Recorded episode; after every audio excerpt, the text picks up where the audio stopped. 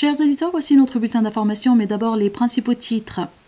Les pays scandinaves sont presque comme des maisons d'hôtes pour les organisations terroristes, a souligné Erdogan. Un soldat est tombé en martyr à la suite d'une attaque perpétrée par l'organisation terroriste séparatiste PKK-YPG depuis la Syrie. Le ministre des Affaires étrangères Mevlut Cavusoglu a déclaré que la région où les États-Unis devraient assouplir des sanctions en Syrie est Idlib. Et enfin, l'Union européenne va augmenter le montant total de l'aide militaire à l'Ukraine à 2 milliards d'euros. Passons à présent aux détails. Malheureusement, les pays scandinaves sont presque comme des maisons d'hôtes pour les organisations terroristes, a déploré le président Recep Tayyip Erdogan lors d'un point de presse à Istanbul. Nous suivons actuellement les développements concernant la Suède et la Finlande. Cependant, nous ne sommes pas favorables. Nos administrations précédentes ont fait des erreurs concernant l'adhésion de la Grèce à l'OTAN. Vous connaissez l'attitude de la Grèce envers la Turquie, elle s'adosse à l'OTAN. Nous ne voulons pas commettre une deuxième erreur à cet égard, a indiqué le président turc.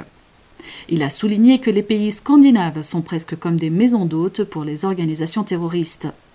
Le PKK et le DHKPC sont présents également dans les parlements là-bas. Par conséquent, il ne nous est pas possible de considérer cela, c'est-à-dire le processus d'adhésion de la Finlande à l'OTAN, de manière positive, a ajouté Erdogan. Un soldat est tombé en martyr à la suite d'une attaque perpétrée par l'organisation terroriste séparatiste PKK-YPG depuis la Syrie contre le district de Karkamush à Gaziantep et le poste frontière de Köprübatı. Des tirs de représailles ont été effectués dans le cadre de la légitime défense avec des véhicules d'appui-feu. Le nombre de terroristes du PKK-YPG neutralisés lors d'une offensive lancée par les forces turques après les attaques contre les postes frontières de Karkamush et de Köprübatı est passé à 21. De la fumée a commencé à s'élever des zones où les membres de l'organisation terroriste séparatiste se sont installés, situées à l'ouest d'Ain al-Arab, à l'est du district de Karkamush à Gaziantep, au terme de l'offensive des forces armées turques. Un soldat est tombé en martyr et trois soldats et un civil ont été blessés à la suite d'une attaque au mortier perpétrée contre le district de Karkamush et le poste frontière de Köprübatı. La région d'Ain al-Arab, sous le contrôle de l'organisation terroriste séparatiste PKK-PYD, est située à l'est de l'Euphrate.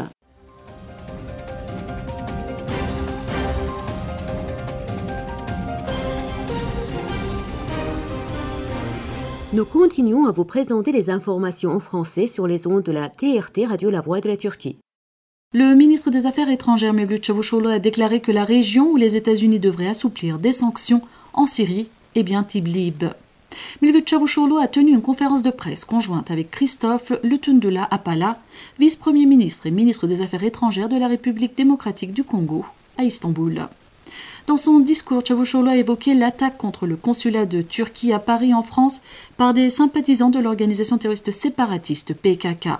La responsabilité de la protection des consulats incombe au pays d'accueil.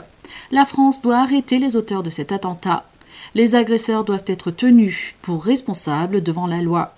Nous avons invité le chargé d'affaires de France à Ankara dans notre ministère et lui avons clairement fait part de, nos attentes. Il leur a été rappelé qu'il devait prendre les mesures nécessaires pour éviter qu'une telle attaque ne se reproduise, a-t-il ajouté. Le ministre Chavushoğlu a également évalué les préparatifs des États-Unis pour introduire une exemption de sanctions aux régions occupées par l'organisation terroriste séparatiste YPG-PKK en Syrie. Les États-Unis pratiquent la discrimination dans les zones non contrôlées par le régime de Bachar al-Assad en Syrie. Ils assouplissent leurs décisions là où des activités du PKK-YPG sont intenses. Il est question d'un assouplissement de la loi ou des sanctions de César. Il y a des millions de personnes déplacées à Idlib. Nous fabriquons des maisons. La communauté internationale doit soutenir cela. Font-ils preuve de flexibilité dans cette région? Non. Quelle est la raison? Pourquoi cet endroit est-il tenu à l'écart? Avec un tel soutien, les immigrants auraient retourné chez eux plus rapidement. C'est une décision prise avec certains motifs sans consulter personne. L'aide humanitaire passe par Hatay en Turquie avec l'ONU. Cependant, l'exclusion de cette région est significative. La raison est également évidente, a-t-il souligné. La sous-secrétaire d'État américaine aux affaires politiques, l'ambassadrice Victoria Nuland, a annoncé hier que son pays se préparait à délivrer une licence dans le nord-est de la Syrie qui exemptera les investissements des entreprises étrangères des sanctions. L'Union européenne va augmenter le montant total de l'aide militaire à 2 milliards d'euros, avec une aide militaire supplémentaire de 500 millions à l'Ukraine, en guerre avec la Russie depuis le 24 février. Le haut représentant de l'UE pour les affaires étrangères et la politique de sécurité, Joseph Borrell, a déclaré aux journalistes avant la réunion des ministres des Affaires étrangères du G7, tenue en Allemagne, qu'ils augmenteraient leur soutien à l'Ukraine l'UE fournira 500 millions d'aides supplémentaires pour soutenir l'armée ukrainienne. Le montant total de l'aide atteindra 2 milliards de dollars, a dit Borrell. Borrell a déclaré que le soutien de 500 millions d'euros qui sera accordé à l'Ukraine sera utilisé pour les armes lourdes. Il a dit qu'il fournissait à ce pays du matériel militaire tel que des véhicules blindés, des chars, de l'artillerie et des munitions.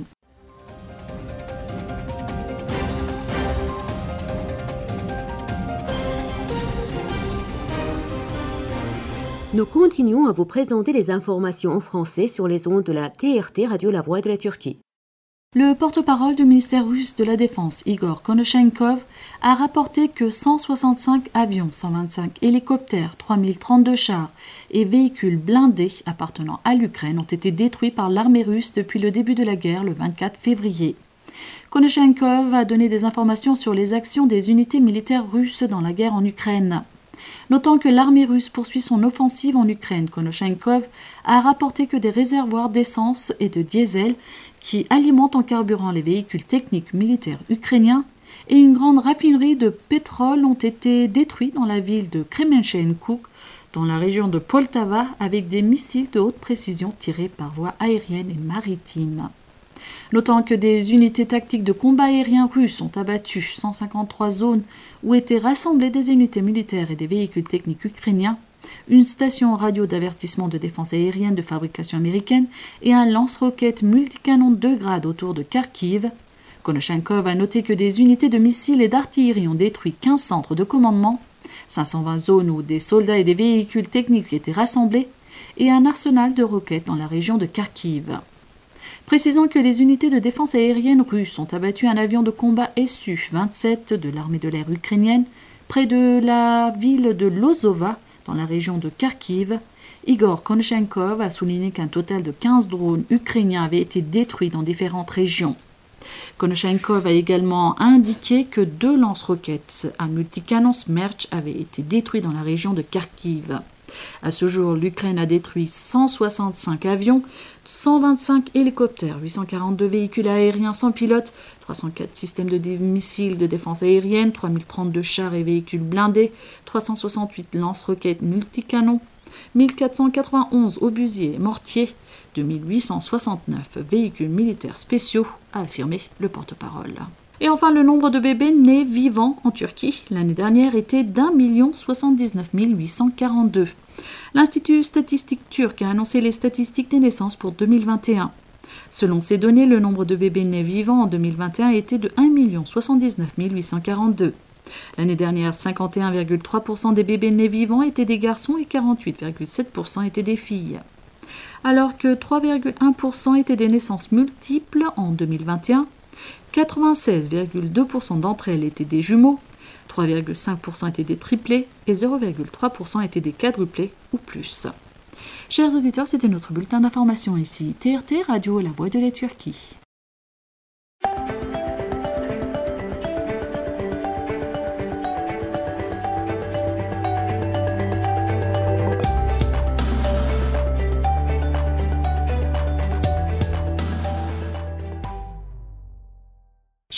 Voici un recueil des informations parues dans la presse turque de ce jour. Vatan titre Un attentat à la bombe contre le consulat général de Turquie à Paris. Une ou plusieurs personnes non identifiées ont attaqué le consulat général de Turquie à Paris, la capitale de la France, avec une bombe artisanale. L'attaque a endommagé le bâtiment du consulat général. Selon les sources, les groupes affiliés à l'organisation terroriste séparatiste PKK ont revendiqué l'attaque. Yeni Shafak, nous avons vécu une fierté à Tokyo, c'est au tour de Paris, a affirmé Erdogan. Le président Recep Erdogan a déclaré que la Turquie avait envoyé 87 athlètes à Tokyo 2020, ce qui en fait l'organisation avec le plus grand nombre d'athlètes turcs de l'histoire des Jeux paralympiques. Erdogan a souligné que les athlètes turcs ont remporté de nombreuses médailles dans les championnats internationaux. Je pense que nous allons établir un nouveau record en termes de nombre d'athlètes et de médailles remportées aux Jeux olympiques de Paris en 2024, a-t-il déclaré. Haberturk titre La limite pour acquérir la nationalité turque a été augmentée. Le décret présidentiel qui a augmenté de 250 000 dollars à 400 000 dollars le montant nécessaire pour l'acquisition de la citoyenneté turque par le biais d'un achat d'un bien immobilier a été publié au journal officiel. La décision prendra effet un mois plus tard. Avec un autre amendement apporté au règlement, la citoyenneté turque peut être accordée aux étrangers qui souscrivent au système de retraite privé avec une contribution d'au moins 500 000 dollars ou son équivalent de devises étrangères et restent dans le système pendant trois ans, peuvent également obtenir la citoyenneté turque. La décision est entrée en vigueur à compter d'aujourd'hui. Star titre le projet du siècle entre la Turquie et l'Azerbaïdjan.